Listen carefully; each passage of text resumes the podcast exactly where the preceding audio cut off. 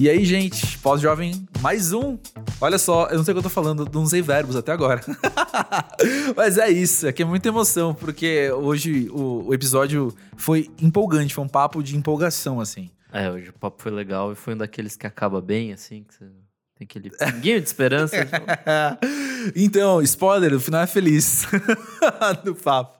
Mas bem-vindos então ao papo com Olga Mendonça, um cara muito massa que eu não conhecia pessoalmente. O Nick teve a experiência de estar com ele, vamos falar sobre música, né, Nick? Sim, a gente já gravou um episódio com ele que foi bem massa e ele trouxe demais para aquele episódio e para esse, então. É, a gente já sabia, a gente imaginava, eu até falo isso, né? Que a gente tava com a expectativa alta e foi, foi muito bem amparada essa expectativa. Mas deixa eu contar um pouquinho sobre o Olga Mendonça, mas já fica aí na dica de que seguir o cara no Instagram é, é necessário. E eu não vou nem dizer porquê. Entra lá, você vai ver que tá marcado. Aí entra lá pra você ver que o Instagram dele é, é especial. Enfim, dá, dá, gosto de seguir Exato. um Instagram desses. Mas olha só, o Olga Mendonça, ele é de São Paulo. Ele nasceu, cresceu aqui. Ele tem 40 anos. Ele é designer multimídia e videomaker. E também é conhecido pelos muitos podcasts que ele que ele, por onde ele passeia, por onde ele habita, muitas vezes também. É, foi por onde eu conheci ele, na real. Uhum. Eu já ouvi ele no Mamilos, no Braincast, mas ele já participou de vários. Uhum. Inclusive do meu outro. Então... pois é. Então, não à toa, o papo foi muito bem também, porque ele tem uma fluência grande no formato podcast, não é verdade? Exato.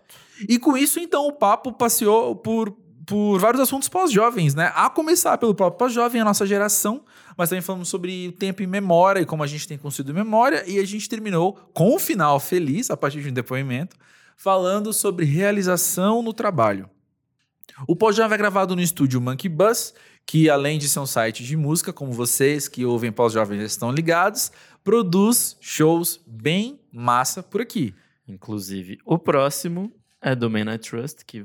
Que na verdade são próximos. Próximos. Dia 21 de setembro, o show aqui em São Paulo.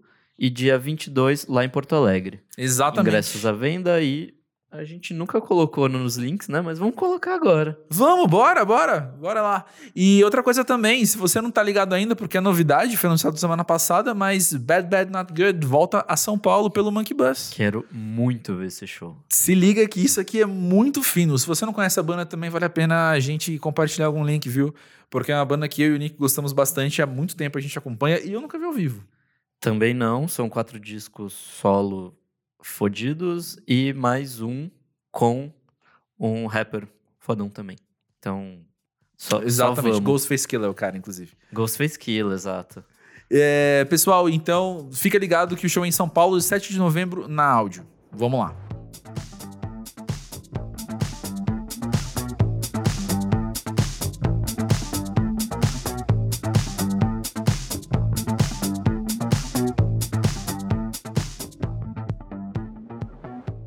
Olga, conta pra gente, o que, que é um pós-jovem para você?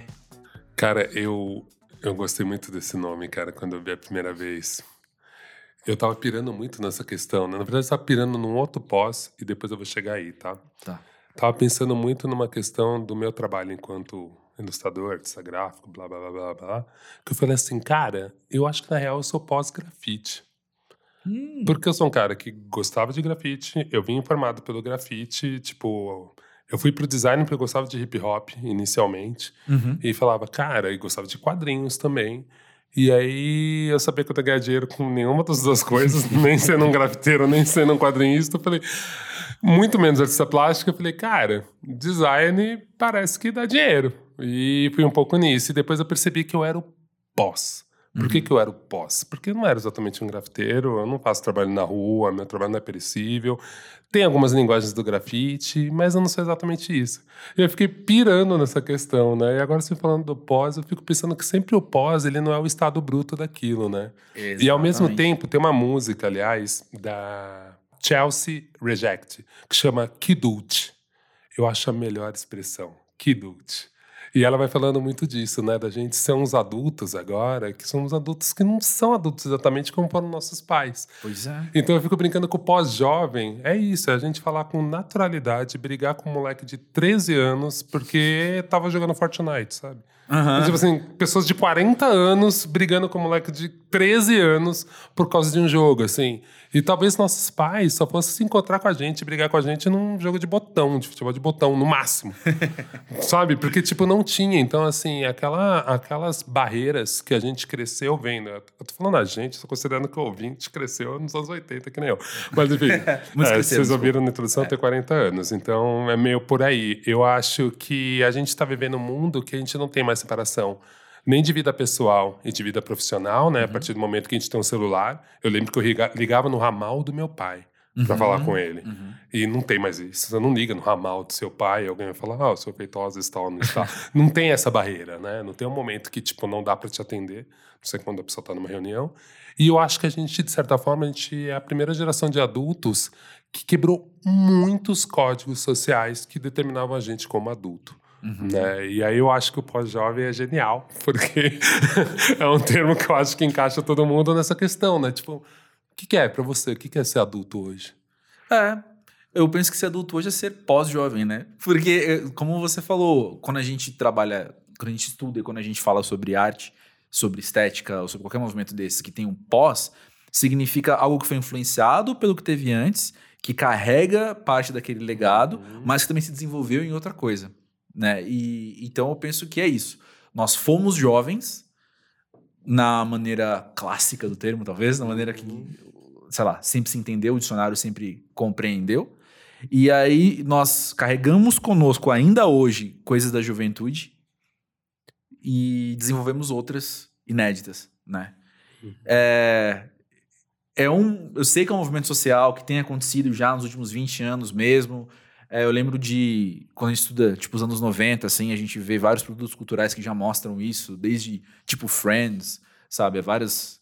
Enfim, até na música mesmo, aquela figura do. do...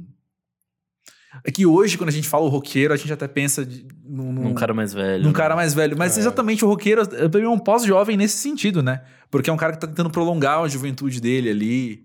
E... Chorão. Chorão, o maior recado do pós-jovem Pois é. brasileiro era o chorão, Pois gente. é, pois é. O chorão, assim, pra mim, ele foi o último Último poder. bastião. Não, melhor, melhor, capitão inicial.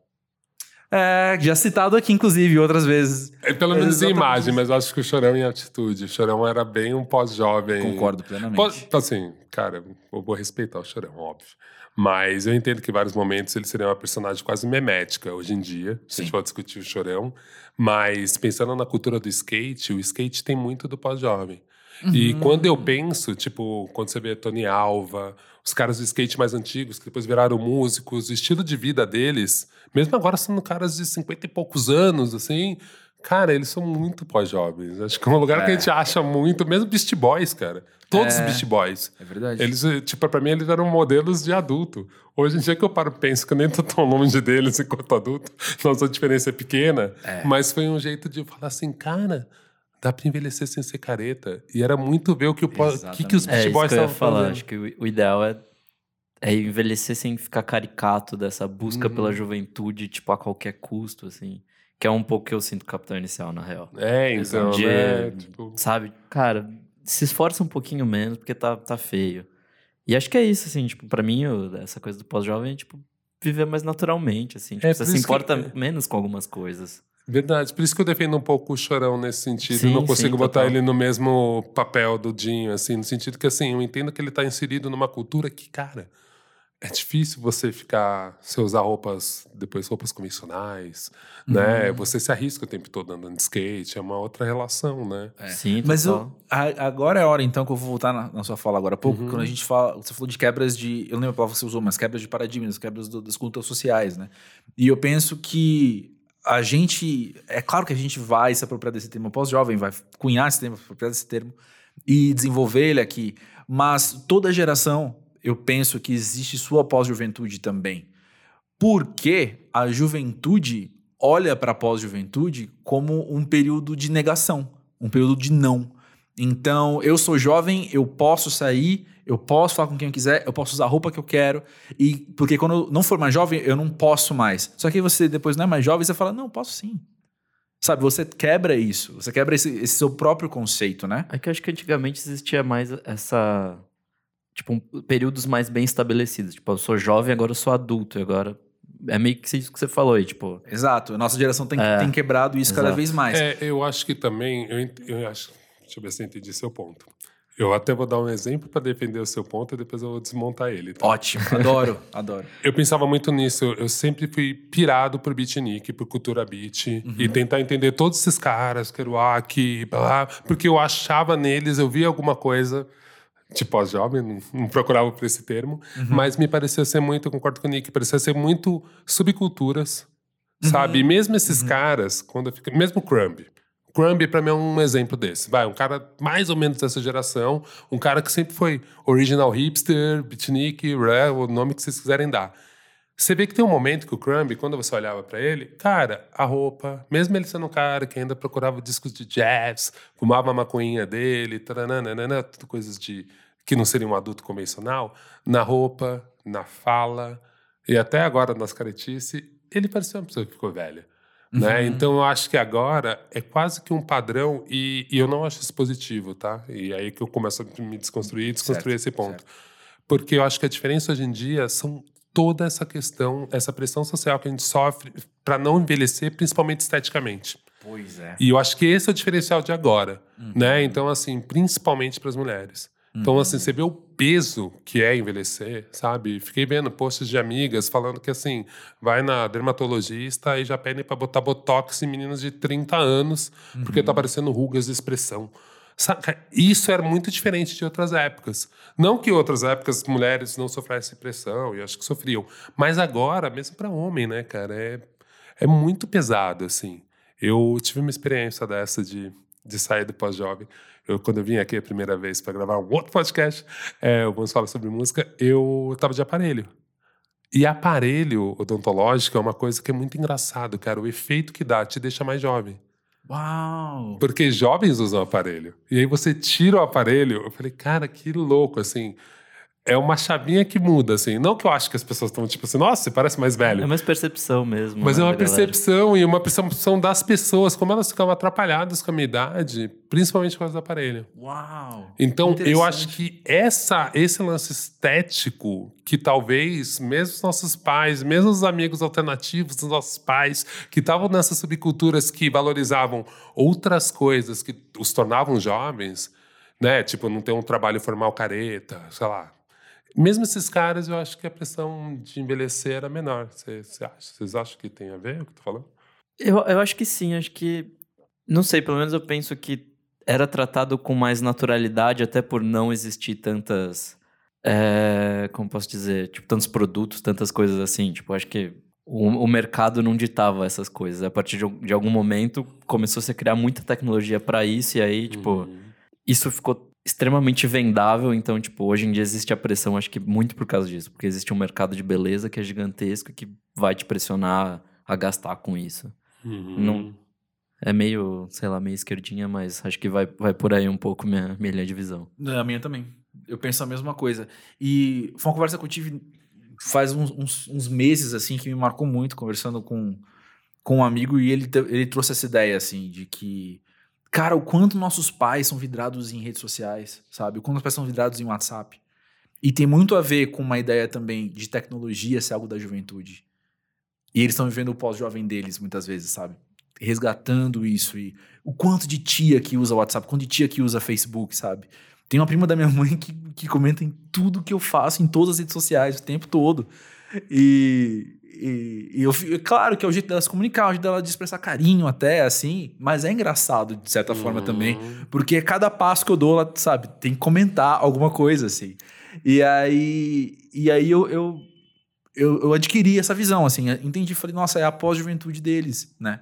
Que uhum. eles estão olhando e falando, olha só, isso aqui é algo que, sei lá, há 10 anos eu achava que só só quem nasceu nessa geração vai saber usar, e eu tô aqui sabendo usar. Uhum. Eu tô aqui podendo ser fluente nessa linguagem. Estão sabe? se apropriando mesmo, né? E isso dá, é um respiro de juventude totalmente capitalista, como você falou, Nick. Totalmente Nossa, ligado ao, ao consumo. Vocês me deram um insight agora. É muito louco, né? Principalmente falando de redes sociais, né? E, e você foi falando, eu fui pensando nisso, né? Qual rede social que meus parentes mais velhos não estão? E aí, e que também bate um pouco o que eu tinha falado antes, né? O lance da imagem, cara. O Instagram, as Uhum. pessoas mais velhas não estão tão forte quanto nas outras redes sociais. Porque no Instagram ainda a imagem manda muito. E eu acho que a diferença também de gerações anteriores é que as pessoas não se viam tanto tempo. Né? Essa Uhum. cultura da selfie, que vem com o Instagram e um pouquinho antes até, não sei dizer quem veio primeiro, cara, ela faz uma pressão em cima da gente, principalmente sobre envelhecer, que é muito forte. E a gente não estava preparado. E eu acho que o ser humano não está preparado para ser tão narcísico. Assim, a gente se vê a cada cinco minutos as pessoas te marcarem. Então eu lembro que no começo era um incômodo as pessoas marcarem um outro. Tipo assim, pô, você me marcou. Agora já é tipo assim, uma falta de etiqueta social você botar uma foto minha e não me marcar. Tipo assim, pô, que absurdo. Pô, né? Normalmente a pessoa tira foto, ela nem pergunta se ela pode tirar foto, ela tira foto de você e fala. Qual é o seu arroba? então, tipo assim, porque realmente. Então é muito legal você ver esse movimento e quando muda. Só que para as pessoas mais velhas que a gente, ainda é um pouco agressivo essa coisa de você expor a minha imagem. Porque talvez a minha imagem não é a mais tão aceita. Talvez se eu tivesse 20 Olha, anos, é eu não ia ter problema de mostrar minha juventude. Agora, com 40, com 50, né, né, Eu né? já vivi essa experiência na minha frente. De virar, tirar uma foto e falar, não, não, não mostra pra ninguém. A pessoa mais velha fala, não, não mostra pra ninguém. é Justamente louco, isso. né? E eu, e isso já faz um tempo também. Nesse, nesse não sei quem veio primeiro a selfie no Instagram. Já faz uns anos. Eu era jovem quando isso aconteceu. Uhum. E aí eu lembro de tirar uma foto e não, não, não, não mostra pra ninguém.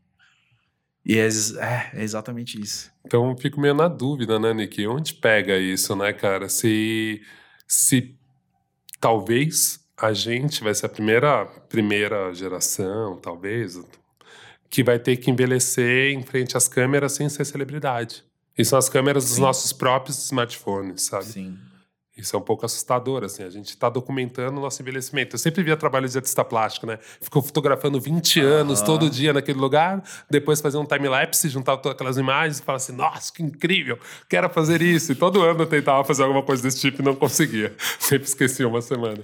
Mas E- pior que é, é muito verdade esse negócio. Acho que eu nunca tinha parado pra pensar nisso, porque a gente sempre já debateu aqui algumas vezes, falando que a gente é a primeira geração que tá em contato direto com tecnologia e, tipo, o que a internet trouxe, o que ela mudou na nossa vida. Mas eu nunca tinha pensado nessa parte de documentar a nossa própria vida na internet. Porque meio que tá tudo exposto aí. Tipo, sei lá, Facebook, Twitter e o caralho, Instagram, que seja. É, tem, tem uma discussão que talvez nem caiba tanto aqui, até porque, bom, eu que estou trazendo, eu não sou qualificado o suficiente para dialogar muito sobre isso. Mas eu estava ouvindo outro dia um podcast, o Ilustríssima Conversa, da, da, da Ilustrada da Folha. Uhum. Tava com uma, com uma arquiteta que eu não vou lembrar o nome dela agora, gente. Depois eu, eu, eu- eu divulgo esse link, que é- vale muito a pena ouvir. E ela comentando justamente sobre memória. Que ela faz um trabalho em São Paulo de resgate de memória. E ela trouxe essa reflexão também, assim, do tipo... ah, nós estamos diariamente guardando... Nós estamos diariamente selecionando o que, que a gente tem que lembrar. Quais são nossas lembranças, sabe? Que é a foto que você tira e publica. Isso aqui fica registrado ali. Só que chega um ponto que tem duas empresas no mundo que estão guardando nossas memórias. E elas vão decidir o quanto isso vai ficar guardado. A gente assinou o termo de compromisso sem ter lido, né? A gente aceitou esse termo de Uhum. compromisso. Então, elas detêm a nossa memória, de certa forma também. A gente sentiu isso, né? Eu senti isso em dois momentos. Quando o Orkut foi, ia acabar. Uhum. Então a gente tinha que ir lá e releu e daquele momento. E quando eu fui ver as fotos do Fotolog, que ainda estão online. Uhum. E eu fui, sei lá, teve alguma notícia que o Fotolog ia acabar e eu fui revisitar. E eu não postava muita foto minha, tinha bem poucas. O meu lance com rede social sempre foi postar desenho. Se vocês forem no Instagram, basicamente, meu, desenho, vídeo. É bem uma- legal. visita. Sigam o É. Instagram deles. Vocês É, vão ver que estão então. marcados nos lugares que é sensacional. Não, é o único lugar do meu Instagram que tem alguma coisa mais atualizada, assim, que talvez a pessoa possa entender mais quem eu sou, é nos stories. Que eu geralmente faço playlist e aí boto uma bobeirinha São ou outra. bem, bem boas também. legais, né? É, obrigado, cara. Sigam ele no Instagram. É, mas assim, mas é isso. E é alguma coisa de tipo de dica cultural mesmo. Não, sabe? Você não vai ver foto da minha esposa, né? do- sei lá, sobrinho. É muito raro. E, e quando tem é porque são momentos muito especiais mesmo, enfim. Então eu sinto um pouco isso, assim, que realmente a gente nunca parou para pensar que a gente estava entregando uma documentação da nossa vida para as empresas. É, a gente também parou de se preocupar em imprimir e guardar em alguns lugares mais Pois é. estáveis. Por outro lado, eu lembro que quando saiu o Snapchat, ah, eu tive essa discussão com alguns amigos, assim, de tipo. Porque o Snapchat já apagava, né? Sim. Não guardava. E foi a primeira rede social que falou, Sim. velho, foda-se. É. tipo stories. É. Tipo, dane-se. Sei lá, te interessa, você pode fazer outra foto agora. E eu lembro que eu fiquei muito com essas questões também na cabeça na época do Snapchat, de falar assim, cara, mas calma aí, como eles não vão guardar? Só que aí depois eu parei para pensar em, no meu caso, assim, isso porque eu trabalho com imagem, né? Eu Sim, imprimo e eu faço sim. zines de foto. Eu Uhum. tenho zines de viagem que eu fiz, né? E eu fiquei pensando, cara, mas eu mesmo imprimo tão pouco. Eu tenho HDs e HDs de backup, de fotos, de vídeos.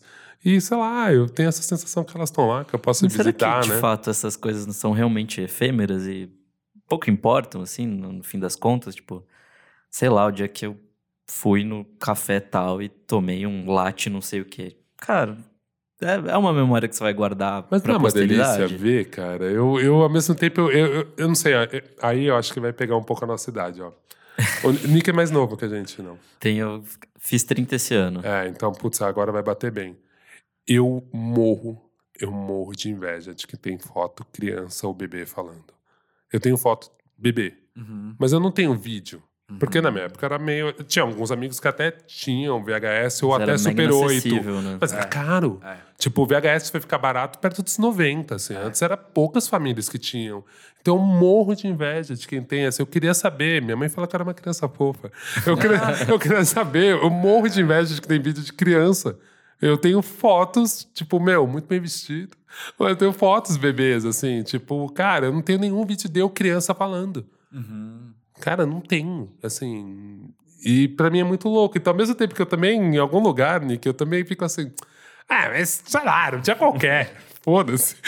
Por outro lado, eu fico assim, pô, mas eu acho mó legal quando eu vejo dos outros e eu não tenho. Eu né? concordo com os dois. eu concordo com vocês dois. Talvez porque a minha idade também tá no meio dos dois. Mas eu concordo com vocês dois. E quando eu vou viajar, eu tenho o costume. Falo como se eu viajasse todo fim de semana. né? Aquelas vezes na vida que eu fui viajar, eu tive o costume, tive, adquiri o hábito de fotografar todas as refeições. Olha então eu tenho muita foto de prato e de copo de viagens, assim.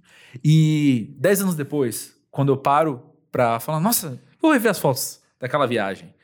É muito legal ver o que eu comi naquele lugar. Porque também tem uma questão daquela é, confluência sensorial, de quando você vê a foto da comida, você lembra do gosto, quando você vê a foto da coisa, você lembra do cheiro, do som. Então, quanto mais sentido você imprimir numa, numa imagem, mais sentido ele é fora em você, obviamente, né? Verdade. Mas aí é, é, é muito isso, assim, como exercício de memória, porque eu está falando de, um- de uma documentação proposital de memória específica e especial, né? Uhum. Uma viagem que eu fiz que eu nunca mais fiz. Naquele lugar que eu nunca mais pisei na minha vida. Eu tenho uma foto daquele prato, daquela refeição, e ver aquela foto daquele prato me lembra a conversa que a gente estava tendo, me lembra que eu falei pro fulano experimentar que estava muito bom, me lembra aqui disso aqui, que eu queria, na verdade, ter pedido o outro que era de outra coisa. Então, isso me traz de fato memória, me traz de fato várias lembranças, né? Mas, é, ao mesmo tempo, tem uma coisa mais corriqueira às vezes, que é do tipo de eu pegar meu celular e procurar alguma coisa lá atrás, assim, de dois anos, uma coisa que aconteceu, e eu esbarro numa foto do latte que eu tomei no café, e eu tenho a mesma sensação. Volta, é o mesmo processo. De eu olhar e falar uma foto corriqueira que eu tirei, que adquire um sentido especial quando vira memória.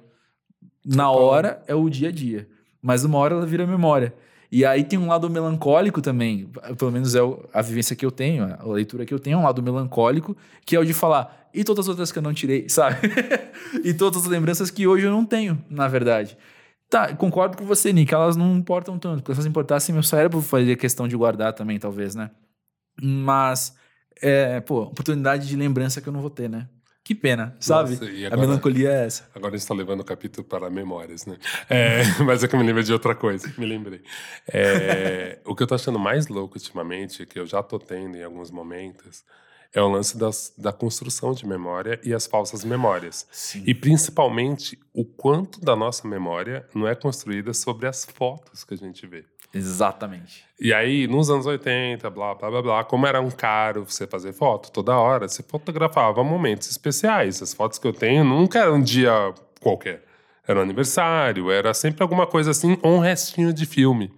Então, uhum. tipo, a pessoa fez foto no aniversário, não queimou o filme inteiro. E aí tem uma foto que é completamente deslocada, que acho que era meu pai, tipo assim, ah, deixa eu tirar logo essa, pra revelar, pra revelar né? logo. e aí eu fico pensando, cara, que louco, porque várias coisas que eu tento lembrar agora, eu olho e aí eu congelo com a minha lembrança e falo, cara, eu tô contando uma história de uma foto, juntando com relatos que eu acho que se tivesse documentado, então tem uma foto minha que eu tô de um pijaminha e minha mãe me vestia, eu e meu irmão mais velho, a gente não é gêmeos, a gente é bem diferente. Um é branco, outro é preto. Mas assim, minha avó, minha mãe comprava roupas meio iguais. Eu não sei se era uma brisa dos anos 80, se era uma questão orçamentária, Talvez, mas assim, tem várias fotos que tô eu com uma bermudinha azul, meu irmão com a bermudinha roxa e a camiseta minha do conjuntinho. A gente parecia meio um casal coreano naquela época, é muito estranho estranho. E, e, eu, e assim, minhas memórias eu vi, assim, várias memórias que eu tenho de minha mãe contando história. Ah, uma vez você caiu, teve traumatismo craniano com trará. A roupinha que eu boto quando eu me imagino é a roupinha da foto. E eu falo, cara, é impossível que eu só usava essa roupa, saca? Mas, tipo, assim, e eu não lembro. Então, por outro lado, é muito interessante pensar que agora não tem mais essa história, cara. Essa geração que veio, se o cara tá falando uma groselha, não tá lembrando direito, meu, ele vai lá no Facebook, vai vasculhar e vai achar. É. Aquilo lá que estava falando, a roupa. Então, talvez a memória dessas pessoas seja melhor construída. Ou elas não têm memórias. Exato. É que eu tenho uma percepção que hoje em dia a gente está terceirizando a memória. Tipo, Boa. É, sei lá, eu boto tudo no meu calendário, então eu não tenho que lembrar das coisas, sabe? Tipo, não ativamente. Uhum. É, eu tenho todas as fotos aqui no celular, então quando eu quiser lembrar de alguma coisa, eu posso buscar no meu celular o que, que eu tava fazendo aquele dia. Telefone, que né? É, pra quem que eu liguei, a mensagem que eu mandei, sabe? Tipo, coisas do tipo. Então acho que essas coisas meio que estão na nuvem, sabe? Tipo, uhum. Tipo, estão em algum lugar e quando eu quiser eu acesso elas, mas elas não estão de fato na minha cabeça. Mas sabe que eu li uma vez, faz uns anos já isso, mas eu li uma vez que. Uh, estavam pesquisando e chegaram à conclusão que o nosso cérebro está cada vez mais preguiçoso mesmo. Ele não precisa se esforçar porque está ao meu alcance a informação. Então a gente tem aprendido cada vez menos coisas de certa forma e guardando, retendo cada vez menos informação por causa disso. E eu lembro uma vez, uma outra implicação que isso tem é, é social mesmo. Eu lembro uma vez algum, ah, eu não lembro agora, eu não lembro se era um TED, mas era, era alguém que manjava o que estava falando, assim. não era tipo eu, era alguém que manjava o que estava falando. E ele falava. Alguém que lembrava as referências. Alguém que lembra... Eu nem lembro isso, tá vendo? Eu tô só corroborando com, com o assunto. E aí ele falava antes, se você me falasse, é, sabe aquele país X? Ele tá com problema na fronteira com tal país. Aí eu falava, não, mas esse país faz fronteira com esse país? Aí ele falava, acho que faz. Eu falava, não, acho que não faz. Porque eu acho que ele é não sei o quê. E a gente ia ter uma conversa sobre uhum. isso. Ou se alguém traz o um problema, o outro vai e busca a resposta imediatamente. Então a conversa não existe essa implicação social. A gente tem também trocado menos. Tem um ganho gigantesco com isso, que é o que a gente sempre fala aqui do achômetro, sabe? A gente está eliminando alguns achômetros, que são importantes a gente eliminar mesmo, né? É, mas, por outro lado, essas discussões que a gente pode ter e que a gente pode construir, memória que pode ser construída junto, né? Uhum. Socialmente, a gente está abrindo mão também para ir atrás apenas da resposta certa. Mas é engraçado, né? Eu também estava discutindo com um amigo esses dias. Eu não manjo nada de futebol. Eu gosto bem pouco, na real. Nós três aqui. Mas né? eu sou super copista. Na Copa eu viro. Não sei porquê. Eu, tenho essa assim. brisa, eu tenho essa brisa. Acho que é por causa que vira geopolítica, sei lá. É que pra mim é outro esporte. Pra é, mim é, é, é, vira, é Copa do Mundo. É, e é pra futebol. mim vira geopolítica. Eu piro em saber a história de cada país, blá blá. Mas eu fiquei pirando muito no lance do VAR. Porque eu acho que, de certa forma, o VAR, ele meio que qualificou o futebol. E eu acho que, de certa forma, mesmo a conversa com o Google, ela qualificou o papo de boteco. Porque era isso mesmo. É. Antes, era todo mundo era meio a biblioteca do escoteiro mirim. Você ia falando as coisas é. de almanac da cabeça e ficava assim, cara, quem mente melhor era tipo um jogo de truco, assim. Tinha várias conversas que eram um jogo de truco. Tipo, não, mas com certeza a população da Colômbia é de 12 milhões. E se a pessoa falasse isso com uma certa firmeza, é. passava. É. Hoje em dia você qualificou. Por outro lado, eu entendo quem fala, mano, VAR tirou a graça do futebol, ficou chato para um caralho. Pô, que merda. Mesmo assim, com VAR tem interpretação. Eu entendo quem fala isso, e realmente tira uma certa espontaneidade. E eu acho que quem é muito chato, que tá no papo de boteco, fica puxando o Google e falando, não, falou bosta, também é um porre. não dá pra você ficar parando a fluência de raciocínio das pessoas. Tipo agora, né? Você citou um vídeo que você nem lembra direito. Eu não vou ser o chato ficar aqui TED, é. memória, buscando. Ah, então. tipo, cara, vai tapar na nossa fluência. O papo tá bom, já entendi o que você quer dizer. Você não tá falando nada polêmica a ponto que eu preciso checar. Exato. Então, às vezes tem um pouco isso, né? Ao mesmo tempo que. Eu tô, tô, tentando chegar nesse lugar que eu acho que, de certa forma, a gente. Talvez a gente seja uma geração que saiba lidar bem com a tecnologia, uhum. talvez até melhor do que a geração que está vindo, porque, de certa forma, a gente sabe da onde vem e que elas são ampliação de poderes que a gente sempre quis ter. Vou dar um exemplo melhor disso. Né? Então eu fico pensando nisso, assim, cara, quando eu era moleque, eu, eu fui a geração que teve televisão preto e branco no quarto para jogar Atari. Aí depois teve televisão colorida, não joga Atari na televisão colorida que você vai foder o tubo. Hum. E aí, tipo, eu entendo, eu tive máquina de escrever, então quando chegou o computador e tinha impressora, eu entendia por que, que era legal. Uhum. Porque eu tive máquina de escrever, e era mó trampo, e tem todo o seu charme, mas era um porre. Sabe, tipo, como a gente usou, como eu usei, principalmente, todas as tecnologias, e nunca fui velho para não entender, e talvez agora eu comece a ter algum tipo de tecnologia. Ainda não veio. Pode ah, vir. Snapchat. Manda mais. Usei. TikTok. Opa. Ah, não, TikTok já, já baixei já entendi. Não foi difícil entender. Agora não quer dizer que eu vou usar. Eu tava brincando com estranhamento, entendo. É, não, não, não. É, mas eu fico pensando nisso, né? Tipo assim, cara, teve. Não meu pai, mas meu avô parou no videocassete. Já não entendia ah. como gravava o videocassete, como programava o videocassete. Meu pai entendia, mas meu avô já não sabia programar, já achava mágico. Pode deixar aí, vó. Todo dia, às sete horas, vai gravar novela, pode fazer o que você tem que fazer, depois você assiste. Tipo, cara, isso é mágico. Uhum. E eu fico pensando, sei lá, minha geração de 7, 9, 40 anos ainda consegue entender. Já tem coisas tipo TikTok que eu já olho com um olhar quase antropológico, tipo assim, ah, legal, quê, né? né? Isso aí parece o Vine. É, o Vine, é o Vine dos jovens agora. Ah, a linguagem de vídeo do TikTok é interessante, corte rápido. Eu já não olho com vontade de entusiasmo, de tipo, nossa, que legal, mais uma rede social. Não, foda-se. Baixei, vi, entendi a linguagem e falei, puta, mas eu entendo. Se eu, tipo, o Oga de 12 anos iria pirar nessa porra. Ia ficar o dia inteiro nessa merda. Agora, tipo, o Olga de 40 anos olha e fala assim: massa, bem interessante sim, vai sair bons videomakers desse lugar. Porque essa linguagem rápida, isso aqui. Mas eu não acho diferente do Vine. Quando eu vejo o, é, que a galera coisa, faz, é a mesma linguagem, né? Os cortes rápidos. Eu acho meio parecido com o Vine, assim. Tem mais música nele, talvez, tem mais uhum. dança, mas a linguagem é parecida. Mas, de certa forma, eu entendo que a nossa geração dá melhor para entender que, tipo, o Google é uma enciclopédia. Sabe, a gente tem a versão analógica e entende qual é o lado positivo de saber fazer busca. Uhum. Agora, para quem nasceu com o standard, com o modo padrão, seu Google, cara, o que, que vai fazer o olho dessas pessoas brilharem, sabe? Pois é. E é isso que às vezes eu fico um pouco assustado tentando entender, porque para mim foi muito mágico quando entrei na internet. Uhum. Quando, tipo, algumas coisas ainda me surpreendem, mas eu vejo, tipo, meus sobrinhos, assim, Cara, eles continuam blazer com as coisas que eu fico assim. Cara, é muito mágico você jogar um jogo de videogame, que na verdade é quase uma rede social, que você conecta com vários amigos de vários lugares, gente que você conheceu no jogo. Você não quer conhecer ele ao vivo? Não. Eu digo assim, caralho, velho, eu tenho amigo, eu tenho amigo da Mangateca, da Gibiteca, eu era muito nerd, fiz amigos por interesse comum, e eu vejo tipo, essa galera assim, tão natural conhecer gente na internet, eu nem sei se eu quero conhecer elas no mundo real, porque para mim nem é um upgrade da amizade, né? Talvez seja até pior, né?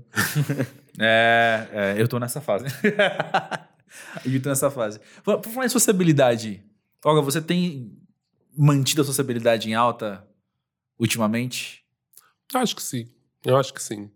Eu acho que depois de um tempo você começa a ter que qualificar um pouco mais. Uh, não qualificar, Acho que selecionar mesmo, né? A gente tem pouco tempo, né? E, é. Mas vivendo em São Paulo também, sei lá, também acho que isso é muito estilo de vida, né? Uhum. Eu vejo que muitos amigos meus tiveram filho, uhum. né? Então eu entendo que isso começa a te dar um foco e roubar um pouco do seu tempo para sociabilizar. Por outro lado, meus amigos que tiveram filho, agora eles têm que sociabilizar com o pai do filho dos amigos, uhum. da escolinha, para levar o filho na festa da escolinha. E aí eles são forçados a sociabilizar depois de adulto com gente que não tem o mesmo interesse. Porque a única ligação é: meu filho estuda na escola do seu filho. Eu acho engraçado, as pessoas estão sendo desafiadas. Eu, pelo meu estilo de vida, eu vejo que eu socializo bastante.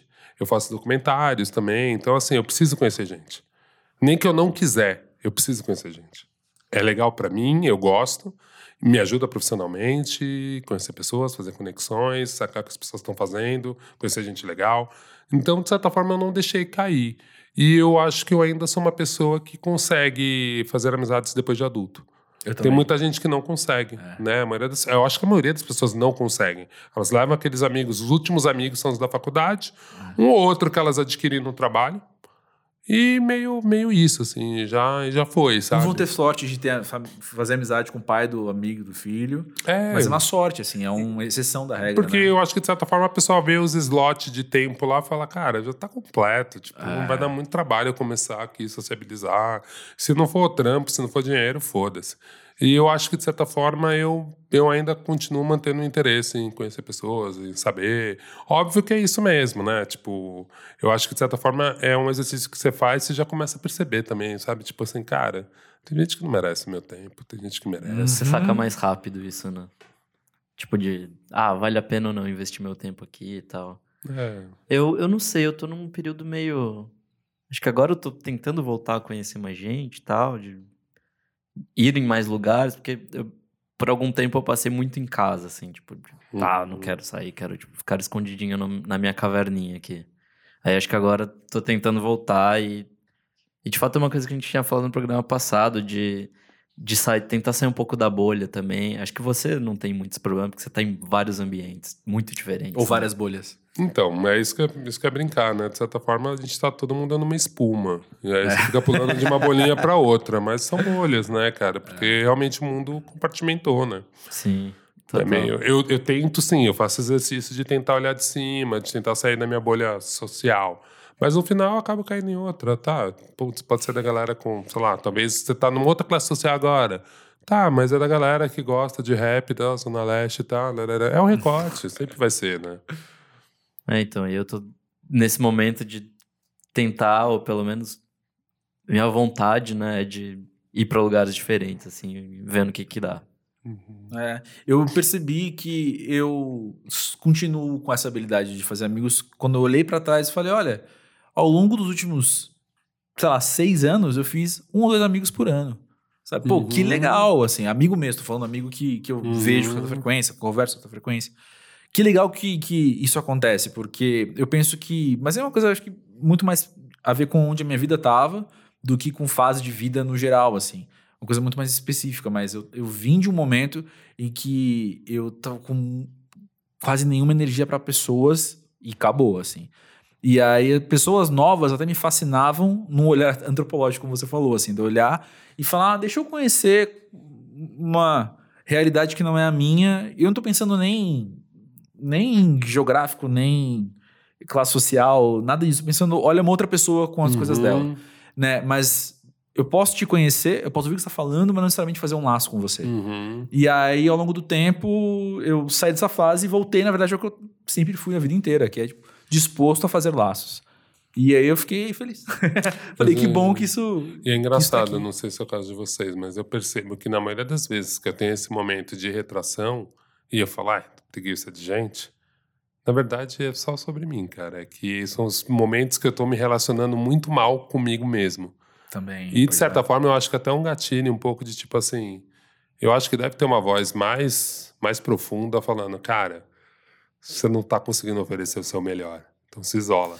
Pois é. Sabe? Eu, é. eu fui percebendo que, assim, cara, se eu tô bem, eu quero falar com gente. Se eu tô mal, eu não quero falar com gente. Não são as pessoas que me incomodam, nunca foram elas. Não, a não ser em coisas muito diretas, né?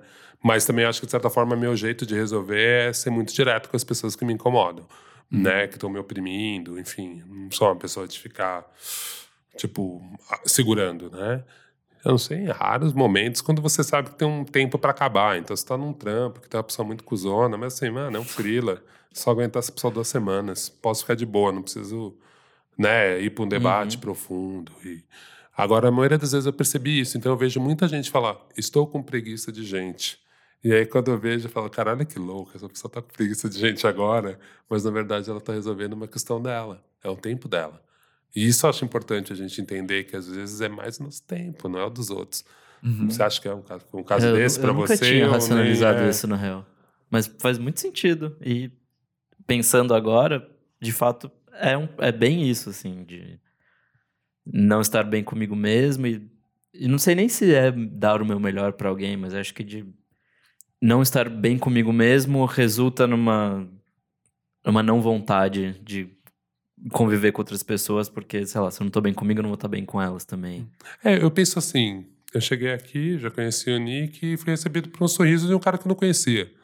Saca? Eu, eu sei que parece muito bobo, mas assim, cara, ele me deu um sorriso. Ele vai receber um sorriso de volta, é o normal, né? E agora, quando você tá mal, você, você não dá o seu melhor, né? Tipo, você vai dar um sorriso meio amarelo, meio foda-se, sabe? E, e é isso que às vezes eu fico pensando, que é uma coisa mais primitiva mesmo, né? E eu acho que, de certa forma, redes sociais, a, o- é- essa, principalmente essa- essa questão agora, que ó, pode ser uma coisa para o nosso pós-jovem, né?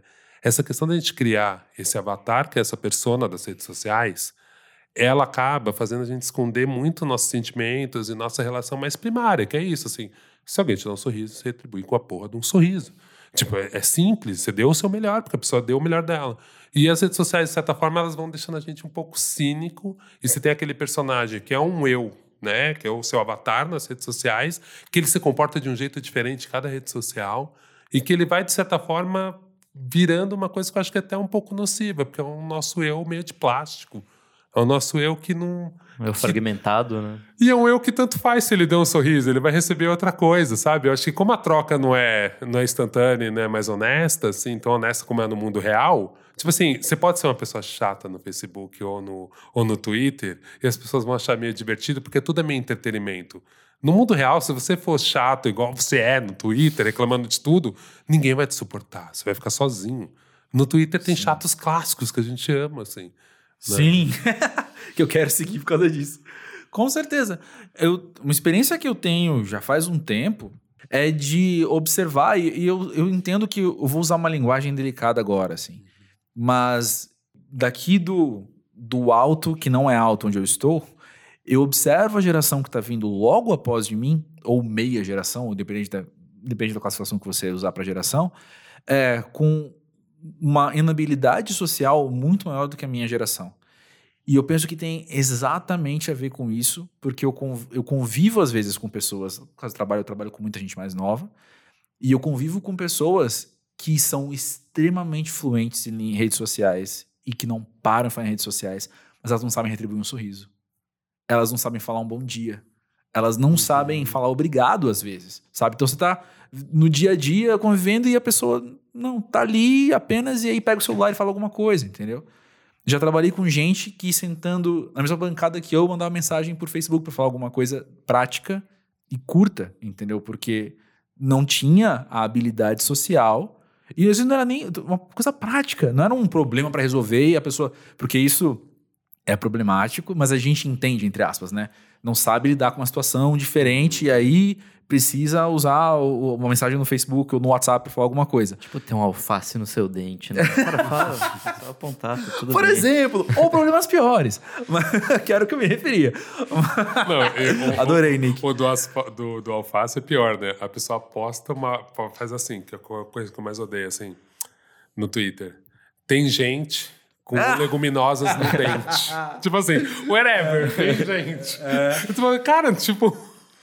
Pelo amor de Deus, só me fala, né? É, mas às vezes era uma coisa extremamente prática. né? É, de, de perguntar que hora que vai ser tal coisa, sabe? Então, é, é, é literalmente assim, se você pensar em produtividade, é mais fácil olhar pra você e falar, que hora que é tal coisa mesmo? Do que eu parar, enviar uma mensagem, esperar sua resposta, você parar e digitar uma, uma- resposta, sabe? Pensando em produtividade, pensando em tempo, assim, é muito mais fácil. Mas existe essa inabilidade. E, e eu tenho muitos amigos mais novos que são o contrário disso também. Tenho. Mas eu observo, se eu, quando eu paro para fazer esse exercício, eu observo isso mais frequente em pessoas que hoje têm, talvez, 25, do que em pessoas que têm 35. Uhum. Eu, eu concordo contigo em parte, não sei se concordo completamente. Vou botar uma coisa que eu também Afinal, não tenho certeza. é outra, né? É. Não, e vou botar uma coisa que eu também não tenho certeza, então estamos todos no achômetro aqui. Mas, e me bate um pouco também um recorte social, cara. Hum. Eu sinto que, cara, Conta quanto menos isso. grana, a pessoa é mais desenrolada, mesmo jovens. Concordo. Mesmo jovens. Então, assim, Concordo. eu sempre fico vendo muita. Eu já tive essa discussão várias vezes, assim, e entendo que também o que as pessoas acham que é o acesso de uma pessoa periférica à tecnologia é muito diferente. Então, as pessoas acham que pobre não tem celular ou não usa WhatsApp. E isso também eu acho escroto, e já ouvi gente tentar, tipo, contrapor a minha tese com exemplos desse tipo. Eu falo, cara, você tá muito enganado. Nossa. Então, assim, o que, que eu quero chegar e falar isso? A necessidade faz com que a gente não perca habilidades sociais no lugar que as pessoas, que a rede social não manda tanto. Uhum. Então eu sinto isso. Um moleque mais de quebrada, geralmente ele é mais desenrolado. Ele vai falar, é tímido, eu falar, "Oh, e aí, tal. Mas assim, se precisar desenrolar, desenrola. E aí eu já vejo gente que realmente é muito nativo digital e teve tudo, que é muito mais confortável essa linguagem digital. E na interação humana mesmo, a pessoa não é tão desenvolvida. Porque passa por várias coisas, principalmente você ser bem alfabetizado. É elitista pra caralho escrever. Então é, as pessoas ficam putas com áudio, mas áudio é muito inclusivo. No WhatsApp, né? E, e você pode ver que até tem uma questão elitista na questão do uso do áudio. Né? A maioria dos memes que a gente ouve de áudio são vozes com sotaques de lugares que a gente considera mais pobre, o jeito que fala. Então a gente percebe que tem uma questão aí que é muito elitista e que passa por aí entre a linguagem escrita. Ela já tem um recorte também. Então, às vezes, eu fico. Tô no meio da minha tese estamos, estamos escrevendo uma tese junto, mas eu fico pensando É. muito nisso, assim, sabe? Tipo, será que é? Será que é só um corte geracional? Será que dentro desse corte geracional não Pois tem é. um corte que é um corte econômico mesmo, de comportamento? Será que tem regiões do Brasil que, mesmo a galera sendo mais pobre, usa muito mais redes sociais, de repente, por densidade demográfica? Pois Pode é. ter cidades que as pessoas se comuniquem mais porque é longe, um lugar Uhum. para o outro. Você vai para Brasília, é uma outra lógica de cidade, se você está ali no plano piloto de Brasília. Uhum. Porque as distâncias são outras, é, é uma outra velocidade. Então, acho que a gente tem que levar isso em conta também, Perfeito, assim, porque muitas perfeito. vezes a gente sempre pensa dessa questão, eu fico brincando, né, que sempre exemplo é Pinheirópolis, como se o mundo fosse igual ao bairro de Pinheiros, que é todo mundo hipster, moderno, com todas as redes sociais, todo mundo sabe. E, cara, não é, sabe? Tipo, São Paulo, se você for para São Miguel, já é outra cidade, é outro tempo, são outras É. relações. Mas tem uma coisa que eu gosto no que você fala e que, que bate para mim, e que talvez vocês possam opinar mais, sobre como hoje em dia a gente, principalmente os mais jovens, e aí eu boto os mais jovens nisso, é, como ligar é quase uma invasão de privacidade o telefone. Uhum. Né? Então a gente criou, com as redes sociais, a gente criou uma proteção do tempo. Né? Então, assim, calma aí, como você acha que você é tão especial para ligar e fazer eu te atender neste exato minuto? Uhum. No WhatsApp eu posso te ignorar, ainda sou dono do meu tempo. Uhum. Mesmo no áudio, ouço quando eu quiser. Se mandou áudio para mim, então foda-se, vai ficar parado aí. Agora, você me ligar. E aí eu não sei se. Não, esse ato de ligar, ser quase uma invasão da sua privacidade, você acha que é um pouco isso, inabilidade social, ou a gente só criou um outro step na comunicação, uma barreira? Eu posso falar em primeira pessoa que eu, ao longo do tempo, fui ficando. Nossa, eu fiz exercício mental quando você está falando agora, de me confrontar mesmo com isso. Eu, ao longo do tempo, eu fui criando uma resistência muito grande à ligação telefônica é, inesperada. 100% isso. Porém, quando é minha avó me ligando, tem um filtro de compreensão muito grande. De ela é de outra geração e tal. E aí eu falo, não, normal, minha avó está me ligando como ela sempre fez a vida inteira. Uhum. Mas quando, se o Nick me ligasse, o Nick nunca, Nick, você nunca me ligou, cara. Nunca te liguei. Nunca me ligou. Se o Nick me Ah, o ligasse. Nick é mais jovem, não liga que esse cara começou o bullying. é isso aí. Não, é, a gente tentou fazer um pós-jovem livre de bullying, a gente não consegue, né, cara? tá Me tudo Perdoa, bem. Nick. Mas, mas o, se o Nick me ligasse, eu ia falar assim, pô, mas o Nick compartilha as mesmas referências que eu. Como é que ele não entende que eu que eu não vou poder atender ele no momento que ele quer, etc, etc, etc. E eu penso que no meu caso, não vem de uma inabilidade social, porque até mais com o meu trabalho, eu uso muito telefone com ligações agendadas, principalmente. Posso ligar a tal hora? Pode. Aí, fechou. A gente se fala. Então, eu sei que você falar o telefone, porque eu faço com frequência. Hoje, foi umas duas ou três vezes que aconteceu, por exemplo. Então, normal, eu te ligo tal hora, a gente conversa sobre isso, pode ser? Pode ser, beleza. Agora, se você me liga do nada, e eu é que também eu tô, eu sou frenético, eu tô sempre Uhum. no frenesi. E aí alguém me liga, meu, ou é emergência ou você é sem noção, entendeu? A minha reação emocional, a minha resposta costuma ser essa. Mas é louca, né? Porque você não perdeu essa habilidade de ligar, mas você entendeu que socialmente, pensando no nosso ciclo, Eu adquiri São novas regras Paulo, sociais. É isso, já é um problema. Tipo, agora eu tô lutando contra a regra social que é te mandei o WhatsApp pra avisar que eu te mandei um e-mail, que eu acho um absurdo. Absurdo. Mas eu absurdo, tenho que mandar o absurdo. WhatsApp pra avisar as pessoas que eu mandei um e-mail e eu já recebi o WhatsApp de pessoas me avisando: "Ô, Gachá, com seu e-mail". E aí eu fiquei, tipo, me dando chibatadas nas costas e falando. "Caralho, eu virei essa pessoa que não olha o e-mail". É, eu não sei. Quanto à ligação, acho que eu sou bem tranquilo. Se alguém me ligar, vou atender. Mas Tipo, você liga? Raramente, é que pra mim, ligação hoje em dia virou muito uma coisa de necessidade, assim, de uma Uhum. emergência. Tipo, pô, deu merda aqui, tem que ligar pra alguém, ou pra, sei lá, me resgatar no lugar X, ou. sabe, tipo. O cara foi preso, ele digitão uma ligação, né? É, sabe, tipo. Mas não sei, pra mim, acho que essa coisa da ligação também, acho que a, a cobrança muito imediata de uma resposta. De tipo, ou então tem que resolver isso agora. Vamos fazer? Tipo, sabe? Uhum. Então, é, acho que isso meio que se perdeu, assim. Hoje em dia tá meio tudo que. Tipo, ah, faz aí no, no seu tempo e tal, que eu acho legal, de certo modo, Uhum. porque, de fato, a, a vida das pessoas tomaram rumos tão diferentes que, tipo, o meu dia não é igual ao seu dia, assim. tipo, Exatamente. por mais que sejam 24 horas ali, a gente Uhum. durma em, tipo, 8 horas por dia, não sei o quê, essas métricas são muito diferentes. Então, Exatamente. eu acho, eu acho bom por um lado, mas por outro a gente meio que perde essa, essa coisa de falar com os outros mesmo. Tipo, é, até um áudio de WhatsApp que seja, eu tô falando ali, sei lá, 10 segundos, 30 segundos, 3 minutos, mas eu não tô recebendo a resposta da pessoa, tipo, logo em seguida. Tipo, ela demora, ela vai processar, ela vai pensar naquilo. Tipo, ela não vai editar igual faz, faria num texto, mas ela também já sabe a resposta que vai dar pra dar. Então acho que a gente perde um pouco da espontaneidade das coisas, assim, Uhum. nesse modo de vida que a gente tem de ah, responde quando puder, não sei o que, sabe? Tipo, pra mim as coisas podiam ser um pouco mais diretas, assim. Uhum. Boa, fica aí a proposta então, pessoal, do, do, do Nick. Vamos ver as coisas um pouco mais diretas. Gosto. Programa patrocinado pela Embratel, sei lá. Olha só, gente, mudando um pouco de assunto, gente, teve uma questão que chegou horas antes da gente começar a gravar hoje e ela veio anonimamente e diz o seguinte: Tenho 33 anos e sinto que ainda não me encontrei na vida. Já tentei vários trabalhos e parece que nada é pra mim. Estou sempre frustrado. Isso é normal? E eu vou responder: É.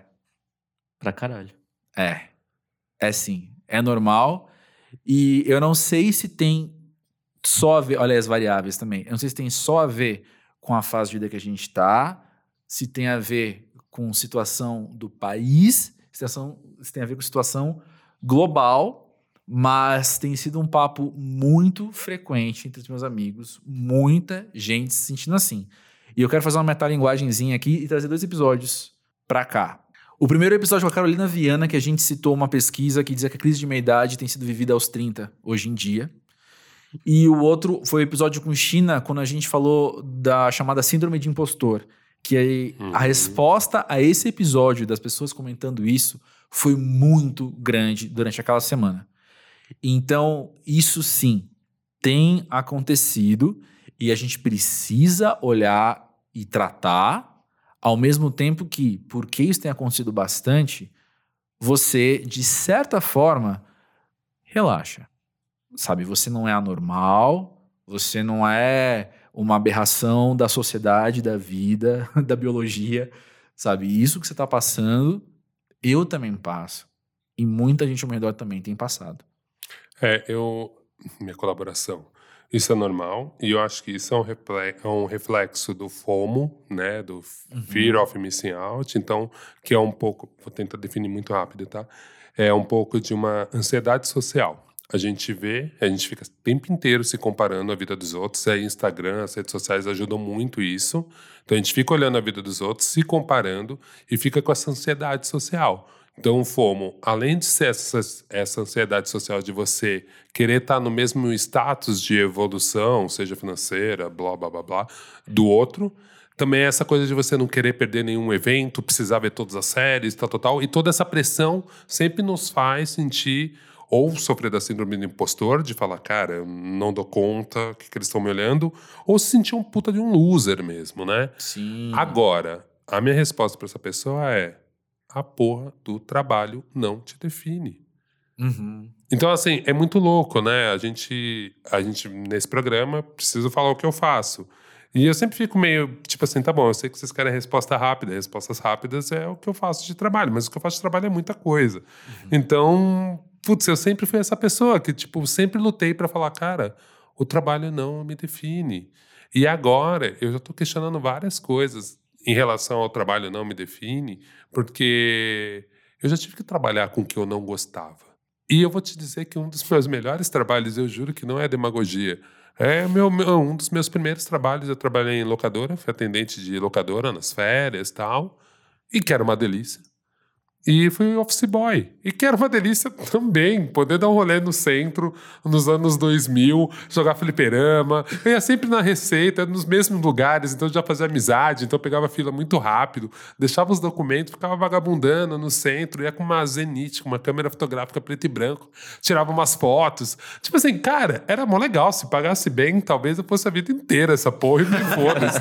Você entende? Tipo assim, porque eu teria tempo para fazer outras coisas, faria uma exposição com as fotos depois depois. Sabe, e às vezes eu fico pensando, galera, tipo, agora, 2019, o trabalho te definindo Sabe? Tipo, putz, eu ainda não sou alguma coisa. Não, você pode ser várias coisas. Exato. Né? Então, às vezes, eu fico meio. E, e mesmo hoje em dia, que a gente está com um trabalho tão precarizado, e, sei lá, semana, semana passada eu estava com um trabalho e eu tive que pegar muito Uber, assim. Que era uma distância meio chata, não dava pra ir direito de bicicleta. E eu falei, cara, fui pegando Uber e os caras iam me, me ressarcir, então eu falei, foda-se. E nesse papo de pegar Uber, eu, tipo, eu peguei Uber com um baterista com pessoas que tinham várias profissões e essas profissões que talvez não desse o sustento para elas, mas que elas não queriam abandonar, com esse fotógrafo. E você fala, cara. E todos me falavam meio do Uber com um misto de foi uma salvação, mas olha, eu sou um bom baterista. Mas olha, eu sou um bom fotógrafo. E, e me deu uma, uma dó, assim, um pouco, de tipo falar, cara, eu não tô te julgando. Tipo, é. é. isso. Tipo, porque eu sei que a validação para você ser bom não é necessariamente você consegue viver disso, uhum. né? E a gente sabe, principalmente nas artes, né? A gente tem vários artistas que morreram pobres, só foram reconhecidos depois de, de morto. Então, assim, a validação nunca é o sucesso. Mesmo quando a gente fala de música, né, Nick? Tipo, o que vem demais na maioria das vezes é o pior musicista. Ele Exato. só topou fazer o jogo, ele tá fazendo entretenimento. E tá ok também, tá querendo ganhar grana. Então, às vezes, eu fico pensando, talvez, um jeito da gente fugir um pouco disso é pensar, cara, o que, que me define, sabe? Então, talvez essa pessoa anônima que mandou pra gente, talvez ela se defina melhor como um bom pai, um bom filho. Exato. Tipo, meu, um bom amigo sei lá, qualquer outra coisa. Tipo assim, cara, eu sou o melhor amigo que eu posso ser. E foda-se, talvez seja um dentista medíocre. Uhum. Fico meio, fico meio assustado. É uma questão que tá me batendo muito na cabeça agora, sabe? Tipo assim, realmente se faz sentido a gente ficar se definindo tanto por trabalho, né? Ou se às vezes, sei lá, às vezes. Eu, eu, eu, penso muito na minha vida, eu sempre quis trabalhar com coisas que eu gosto, né? Eu, eu, eu fui um cara que correu atrás disso. E mesmo quando eu tinha os trabalhos mais ordinários, cara, trabalhei na Traxart, que era uma loja que vendia coisas de basquete, de skate, na época que ter coisas de basquete e skate era a coisa mais legal do mundo, sabe? Então, tipo, sei lá, gente, será que a gente não, não bota um peso muito grande no, no que é o trabalhar, no que é o, e no significado disso? No final, a gente não está só trocando força de trabalho por dinheiro. Então, sei, eu tenho essas crises. Você já teve crise dessas de trabalho, de trabalhar que você não gosta e depois. Acho que sim, mas eu, de fato era jovem, assim. Foi antes de vir para São Paulo, no caso. Eu tinha, sei lá, tipo uns 21 anos, 20 anos. Acho que hoje em dia eu tô mais bem resolvido com isso e tal. E acho que outra coisa que, que esse depoimento me trouxe um pouco foi de essa pressão do ser, assim, tipo, uhum. ser alguma coisa e tal. Porque no, no fim das contas a gente acho que não é nada, a gente está alguma coisa. Então. Total. Sei lá, mesmo olhando para sua vida retrospectivamente, você já foi várias coisas. Então, eu, eu entendo essa coisa, tipo, ah, no meu momento eu não estou gostando do que eu estou agora, mas, sabe, tipo, vou fazer o meu melhor para daqui a algum momento estar tá melhor tal. Pra estar tá fazendo o que eu gosto, que seja. É interessante esse tipo de, de pensamento, porque ele vai te, te levar para algum lugar melhor, talvez. De. Que acho que é uma coisa que a gente fala das crises, né? É... Por fim, assim, eu sei que é uma bosta estar nelas, mas no fim das contas elas vão te levar para algum, pra algum lugar que seja.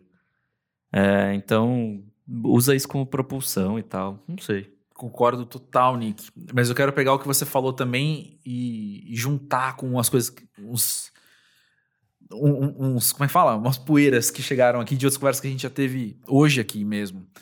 Que eu fico pensando que é, é o que você falou, Nick. É pegar, então, o que está acontecendo como uma oportunidade de melhorar. Ao mesmo tempo, eu penso numa provocação que é, pegando o que você falou também, Olga, que eu concordo 100% da pressão de, de, de se realizar nesse trabalho tal, não sei o quê, de ter um trabalho que te realize, na verdade, né?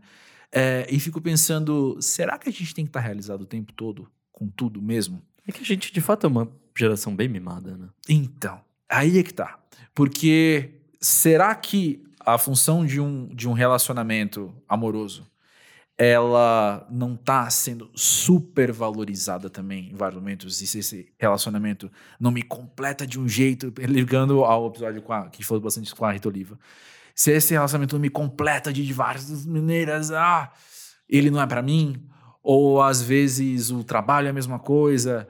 E ao mesmo tempo, se você pensa na sua família, por exemplo, é, existem grandes chances da sua família seus pais ou seus irmãos eh, ou seus filhos, não estou pensando agora em cônjuge, mas se você tem filhos, sobrinhos. Oh, você falou errado, é cônjuge. Com, perdão. Oh, em 2019, Isso, é verdade, corrige, verdade. Corrige. Obrigado, obrigado, obrigado. Valeu. mas assim, você não tem. Você não coloca essa pressão de realização muitas vezes nessas pessoas. Porque você não tem a escolha. Então você, entre mil aspas, se contenta, muitas vezes existe e eu encorajo situações de melhoria. Vamos melhorar, vamos reconversar alguma coisa, vamos ver, uma coisa não tá legal, vamos consertar e tal. Só que a gente coloca muitas pressões de muitas realizações muito absolutas no que, se a gente olhar ou em outras culturas ou em outro momento da história, são apenas elementos da vida, sabe? Então, você, como você falou, você, Olga, você troca sua força de trabalho por dinheiro. É algo que você tem que fazer só. Você tem certeza. Tipo, quem te ensinou? Faz esse exercício de pensar. Quem te ensinou que isso tem que te realizar tanto assim? Entendeu? Eu não quero banalizar um casamento, eu não quero banalizar um relacionamento. Mas é, é, é importante e é, e é maravilhoso. Mas até que ponto que isso também tem que te trazer toda uma realização ali dentro, quase sobrenatural, sabe? De algo muito hollywoodiano. Estou trabalhando e encontrei o Nirvana. Fala, cara, não é, não é assim, cara. É, se encontrou da hora, cara. Legal, mas não é normal, não. Aqui Sim. lado de cada e é vida é muito é louco, diferente. né? Eu tava conversando com um amigo, é, eu tô freelando já há uns cinco anos, né? E aí eu odeio esses papos muito, muito empreendedor. De tipo, ah, não, cara, eu não, eu não sou, eu não sou empresário, eu não montei o meu estúdio, eu não sou eu até entendo que as pessoas podem olhar para mim entender como empreendedor, mas eu não me coloco nesse lugar. Eu não tenho investidor anjo, eu não quero crescer a minha empresa. Eu sou uma empresa de um homem só. Então eu nem me considero uma empresa, eu me considero um cara que que caiu nisso daí. Eu trabalhava numa indústria, que era a indústria de fazer revistas, e essa indústria foi morrendo, que a editora Abril, principalmente, e eu tive que dar meus corre, tive que aprender outra linguagem que foi a de vídeo, para além de ser designer, aprender a mexer com vídeo. Por isso que eu falo para esse anônimo que mandou, cara, é tão fluido o que, que você vai ser, e às vezes você nem escolhe. Eu não escolhi. Uhum, eu poderia uhum. ser o melhor designer gráfico de revista, que era o que eu amava, estar tá em redação, tipo, meu, brigando com jornalista. E era a coisa que eu mais curtia fazer, assim. Então, cara, tive que aprender outras habilidades porque eu fui percebendo que o mundo estava mudando e que essas habilidades eram legais de aprender e que esse era um desafio bacana de, de aceitar. Na verdade, estou falando tudo isso para falar um pouco disso. Eu acho que tem um lance quase hedonista nosso de achar que o tempo inteiro a gente tem que estar tá sendo entretido, Exatamente. tem que estar tá se divertindo, tem que estar, tá, uau, a vida. Que aí eu volto para o FOMO, a gente está comparando nossa vida a vidas editadas no Instagram dos outros. Só os melhores momentos. Exatamente. Então isso já é um porre. E quando eu volto para essa questão da força de trabalho, é os momentos que eu consegui produzir mais coisas legais e que deixaram e que me deram projeção e que me deixaram uma pessoa mais interessante, reconhecível. Então, quando eu tinha banda, eu trabalhava na Abril e de terça-feira eu me trancava no quarto com um monte de brother e aí quem fumava fumava, quem bebia bebia e a gente fazia raps. Mas assim, as contas estavam pagas. Eu trabalhei de segunda a sexta, tinha final de semana, que era maravilhoso. trabalhava de segunda a sexta na revista. Uhum. Final de semana eu descansava, minha cabeça ia para outro lugar. Sendo frila, que em teoria eu sou dono do meu tempo, eu não sou, eu não tenho essa tranquilidade. Você trabalhando o tempo todo. Né? O tempo inteiro. E assim, se eu não tô ganhando dinheiro, eu tô gastando. Então, assim, é uma não tranquilidade. Por isso que eu falo também, as pessoas botam uma felicidade no trabalho que eu falo assim, cara, não. Na verdade, aí eu já não sei se eu tô sendo muito esquerdista agora, hein? Segura aí, galera, vamos lá. Mas assim, na verdade, tipo, a nossa corrida pelo dinheiro nos tira essa satisfação. Então, às vezes eu fico uhum. pensando, cara, é que eu não teria, eu não teria paciência. E eu sei que o meu estilo de vida, que é de absorver cultura, de, de gostar muito de olhar para a cidade, ver as coisas crescendo e mudando, não me permitiria. Mas tem um lugar que eu sei que eu seria uma pessoa muito mais calma, tranquila e, quiçá, realizada se realmente tivesse minha terrinha, plantasse umas paradas ficasse lá. É que realmente acho que eu entendi muito rápido, mas, mas eu sei que tem um lugar de tranquilidade que, que estaria lá, nesse lugar mesmo, assim. Eu acho que no final, por isso que eu joguei muito para essa questão, cara, você só tá trocando essa hora por dinheiro. Uhum. Né? Porque a gente sabe que dinheiro é o que provém pra gente uhum. momentos de lazer e que esses momentos de lazer, sim, eu acho que são mais puramente reconhecidos como um momento que estamos nos divertindo e temos esses momentos felizes. Ninguém é feliz o tempo inteiro. Uhum. Eu acho que é muito mais fácil você conseguir momentos de alegria por causa do lazer. E o lazer nem sempre está relacionado à grana. Então, às vezes, você vê seus parentes sem gastar porra nenhuma te dá essa felicidade. Agora tá Sim. tá muito difícil pra gente. E eu entendo o anônimo quando ele escreve isso, que ele tem que se definir por carreira, para ele ser visto como alguém com sucesso, para ele conseguir ter mais momentos de lazer que vem com grana. Mas será que são todos? Exato. E tem outra coisa também que eu penso que existe o, a alegria, a busca por alegria que um trabalho vai trazer, mas ela também pode ser trocada por uma busca por contentamento que o trabalho pode trazer, por re uma realização que ela é muito mais satis satisfação, satisfatória, numa paz, sabe, aqui embaixo mesmo, você falando, pô, não, legal, legal mesmo, do que só um turbinado com filtro de Instagram em cima, sabe, e, e promovido para todo mundo ver falando, não, olha que massa isso aqui, que incrível. E essa alegria de realização é um pouco o que a gente está fazendo agora. A gente estava falando um pouquinho antes de começar o papo, tipo assim, cara, pouca gente ganha dinheiro com podcast. Uhum. Mas assim, a gente está realizando uma parada. E ela Exato. vai subir, e as pessoas vão ver. Talvez esse menino que mandou o texto vai ouvir daqui a um tempo. E, cara, massa, a gente criou uma parada, jogou pro universo, ela tá ali. Física não, né? Mas ela existe. E às vezes eu acho que é um pouco isso, saca? Tipo, acho que a gente tem que arranjar trabalhos pra gente conseguir estar tá às sete da noite na Santa Cruz gravando. Pra é. gente estar tá jogando futebol com os amigos, pra gente conseguir comprar as carninhas, quem é carnívoro, pra assar um churrasquinho, saca? Tipo, às vezes a gente esquece qual que é o objetivo mesmo, né? Uhum. Essa lógica da cultura de empreendedorismo ter virado uma espécie de religião deixou a gente meio atrapalhado com as coisas, assim, cara. Vejo a mesma coisa. Se não a qualquer custo, né? Tipo, cara, não precisa. Você não precisa ser o melhor sempre, cara. Você precisa é. ser o que é bom para você. E aí eu é. entendo que às vezes é difícil pra caralho a gente saber o que é melhor pra gente. Exato. e eu acho que talvez as frustrações venham mais daí, assim, é. nesses momentos de reclusão, é. que a gente fala, mano, eu não sei o que é melhor para mim. Eu sei o que é, eu sei o que as pessoas esperam de mim. Uhum. Mas o que eu espero de mim é o que as pessoas esperam de exatamente. mim. Exatamente. E é difícil exatamente. pra caralho, porque você se sente o quê? Um maldito egoísta. É. É.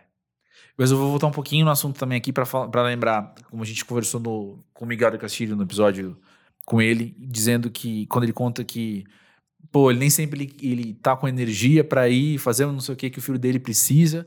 Mas a gente fala, é, mas a vida é muito mais feita desses momentos das coisas que você precisa fazer do que das coisas que você quer fazer, como você falou do, do lazer, né, Olga? Uhum. E, e eu penso que o contentamento também tá um pouco aí. Porque eu, eu tenho um trabalho que muita gente olha e queria. E eu ouço, as pessoas falam muito, né? Pô, que legal o seu trabalho, eu queria ter um trabalho igual o seu, eu queria estar onde você tá, não sei o quê. E eu entendo, respeito, e eu tenho que me nutrir disso para lembrar falar, pô, é verdade, porque tem dias que são terríveis, como qualquer outro trabalho. E nesses dias eu esqueço, eu perco essa visão do sonho completamente, do sonho dos outros, completamente. Mas mesmo no meu dia, nos, nos, dias que não são terríveis, eu tenho várias coisas que eu não gosto de fazer que eu preciso fazer e ponto. E eu tenho estado num, num movimento que ele não é tão bicho grilo assim. Mas é só uma questão mais positiva de eu buscar um contentamento de realização, dever cumprido das coisas que eu não gosto, uhum, sabe? Eu não, eu não, gosto de fazer isso, não, pô, não, claro que não é legal, isso aqui não vai me realizar no sentido de alegria, mas quando eu termino, não é um alívio porque eu terminei, mas é um tipo satisfação de trabalho bem feito e concluído, ponto, próximo. E porque minha vida vai ser muito mais movida por esses momentos também. Então que seja positivo, sabe? É isso aí. Não é, não, não me parece. Tá, cada um vai ter sua, sua experiência em primeira pessoa. Mas para mim não me parece tão utópico viver bem com isso, sabe? Porque não é, de novo, não é alegria turbinada. É uma satisfação. É tipo, não, rolou, rolou legal, que bom. É, não sei, não sei. É, eu, eu, tenho que montar a agenda de umas coisas, umas coisas. Eu não sou um cara organizado, eu não sou um cara de logística. Então, a energia que eu, que eu preciso desprender fazendo essas coisas é, é muito grande. Mas meu trabalho precisa 100% que eu faça isso. Eu preciso. Essa semana. Mano do céu, essa semana eu tive que arrumar minha agenda de contatos. Sabe, assim, tipo. Se tem alguém no mundo que não pode arrumar, que você não vai contratar para arrumar agenda de contato, sou eu. Mas como é minha agenda, eu não tenho contato outra pessoa, eu tenho que fazer. E, e, é um saco fazer isso. Mas então, assim, beleza, vamos fazer porque isso aqui tem seu papel. Deixa eu cumprir esse papel e, e, fazer e, ir em frente. E eu ouço falando essas coisas e eu, eu me acho bobo muitas vezes falando isso. Mas é a vida real, sabe? É a vida cotidiana. E é o. Se dá para isso aqui não ser negativo, bora? É, eu acho. acho quando você foi falando, foi vindo várias coisas na cabeça, né? E, e eu fico pensando muito nisso, né? Que de certa forma, a gente tirar esse lugar da super felicidade do trabalho e se definir pelo trabalho, deixa a nossa conversa e talvez o pensamento de muita gente mais inclusivo mesmo, né? Porque eu fico pensando, cara, eu sou um maldito sortudo que conseguiu ter essa opção. Agora sim, tem gente que vai ter trampo chato a vida inteira. Exato. E que assim, porque não teve opção. Né? Então, assim, tem gente que tem trampo bosta porque, cara, a vida não deu opção para essa pessoa por N motivos sociais, sociais, o caralho que for, né? Então, às vezes eu fico meio com, com receio e, óbvio, não tem problema nenhum essa pessoa ter mandado essa dúvida pra gente. É ótimo, aliás, que a gente conseguiu discutir sobre a vida. Mas, às vezes eu fico pensando um pouco nisso mesmo, né, cara? Como a gente faz para em algum momento a gente tem que individualizar, olhar para o nosso problema pequeno e para as nossas questões, e é isso mesmo. Eu compartilho muito disso. Eu sou uma pessoa que, assim, em vários momentos eu me sinto um desgraçado de ter que mandar um orçamento, e aí vem uma outra pessoa do meu lado e fala: Ô maldito, sério, num país com tanto desemprego, você tá, tipo, puto porque você tem que mandar um orçamento? Quer dizer, tem alguém tentando te contratar e você está achando uma merda porque você está perdendo o seu incrível tempo que você podia estar editando um maravilhoso vídeo, mandando um orçamento, tipo, tendo que entrar numa parte mais chata do trabalho e fazer. Às vezes eu fico pensando nisso, que aí me bate essa coisa que o Nick falou e eu concordo. Pô, a gente é mimado pra caralho. A gente é super hedonista. A gente não pode ter 15 minutos. E aí eu também faço uma coisa para hackear e me dar prazer em coisas chatas, que é fazer as porra das listas, cara. É um prazer quando você bota aquele monte de tarefa e no meio das tarefas tem coisas muito estúpidas, do tipo ir pegar o carro no mecânico, ou tipo, sei lá, coisas uhum. muito bestas. Eu boto até as coisas idiotas, assim, sabe? Tipo, meu, ligar para checar, ligar pra TIM para checar o que, que são esses 20 reais a mais na minha conta de celular. Uhum. Tipo, é chato pra caralho. Mas dá um prazer. O prazer não é xingar, Tim. O prazer é riscar aquele item da lista. É uma lógica quase Missão de cumprida. gamificação, É, né? De tipo assim, puta, hoje o ser adulto. Hoje, hoje o Og adulto venceu. Ele riscou a listinha de 30 coisas pra Ganhou um fazer. XP aqui agora, tá. É. Não, mas acho que é isso. É, de fato, eu vejo nossa, nossa geração bastante mimada em muita coisa, assim, de. Sério mesmo que eu preciso buscar felicidade em tudo. Eu acho que não, não, não é bem por aí, assim. Eu entendo que é legal ser feliz, não quero. Prefiro, inclusive. Sim, não, não tô dizendo pra gente se contentar com pouco também, não é, não é essa a história. Mas a gente não precisa estar 100% feliz, muito louco o tempo todo, assim, cara, menos, assim, tipo, a vida. E tem isso também, tipo, cara, eu só sei o que é felicidade quando eu sei que é, que é tristeza. Então, esse contraste é, é, no mínimo saudável. Eu só sei que eu vou estar bem quando, sei lá, não tiver mal. Então, saber que existem essas duas coisas, existem esses dois polos e que eu não vou estar em um deles, só em um deles o tempo todo, acho que é, é mais interessante eu estar tá navegando entre os dois do que ficar só numa das extremidades, seja qual for, né? Total, total. É, eu fico brincando que você tem que falar vários nãos para valorizar aquele sim que você deu. E, e às vezes eu vejo que, pelo menos para mim, tem sido uma saída para esse fomo, sabe? Então, tipo assim, cara, você foi tal show? Não. Você foi tal show? Não. Você foi tal show? Não. Mas eu fui em um muito foda, cara, que foi Excelente. muito legal e que aí esse eu vivi. Então esse eu tô dando valor, porque se eu fosse em todos, vira uma rotina. E aí, tipo, você nem lembra do primeiro, saca? Tipo, e ultimamente eu tô prestando muita atenção no sim, sabe? Tipo, ó, mas essa série que eu terminei, cara, ela é muito foda, porque eu vivi aquilo, né? E se você ver 18 séries e terminar todas e entrar nesse loop, cara, você não valoriza o sim, você, tipo, banaliza o sim. Eu Essa concordo mesmo, é. É isso, se você não tiver um momento de tristeza, puta, você nem vai saber qual que é o de felicidade, né? E é sempre bom quando a gente consegue concluir o papo também num, num lado positivo, assim. Aí, é sempre ó. que acontece. Olha, sobe a trilha. Uma trilha agora energizante. É, já, já, já, já. Antes, deixa eu só agradecer. Obrigado, Olga, por estar aqui com a Pô, gente. valeu demais, acrescentando gente. demais pro papo. Que isso, ótimo papo. Muito legal poder te conhecer pessoalmente também, eu digo. Pô, valeu, de estar valeu, registrado obrigado. isso, que eu não te conhecer pessoalmente. E, e muito legal poder trocar isso, como eu posso dizer, de uma maneira que não seja tão babaca assim, mas tipo, das expectativas serem atendidas, sabe? Assim, de olhar pra você, conhecer o seu trabalho, conhecer o seu trabalho também ouvindo entrevista sua e falar, pô, cara massa. Aí você senta aqui e, pô, cara massa. Pô, que bom, cara. Nossa. Então, muito legal. É muito bom, né, quando as pessoas se juntam, né? Que é, É, isso mesmo, aquela sim. conversa do avatar, né? Quando você fala assim, puta, eu gostava dessa pessoa e ela é legal, mas ela parece com aquela pessoa aqui. Isso, é- isso é demais. Obrigado, viu? Valeu demais. Valeu, gente.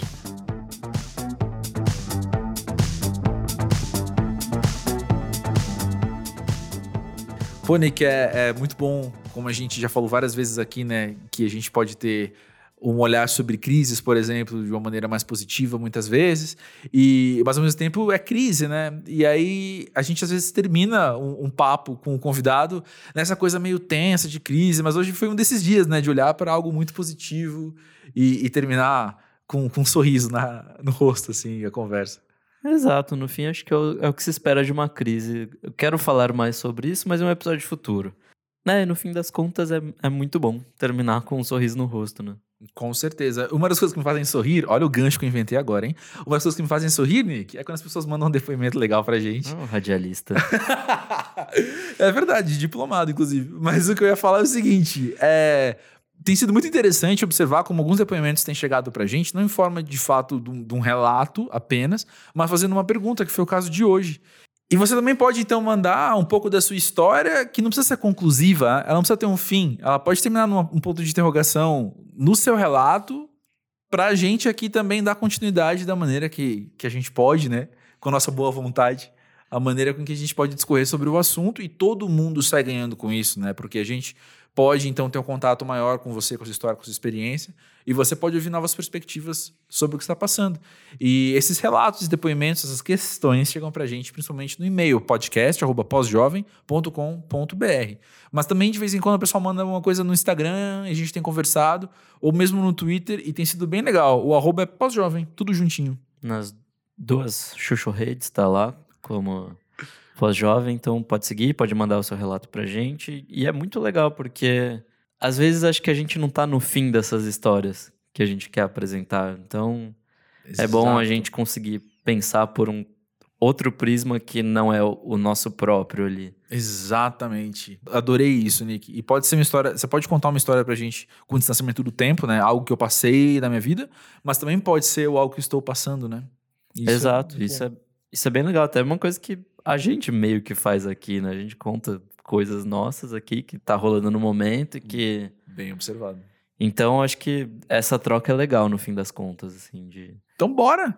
Só bora. Vamos nessa, gente. Semana que vem estamos aí de novo. Até lá você manda um pouco de você. Ó, manda um pouco de você no, no podcast arroba pósjovem.com.br ou arroba pós-jovem nas redes sociais, beleza? E é isso, né? Então, até lá. Até semana que vem, gente. Até mais.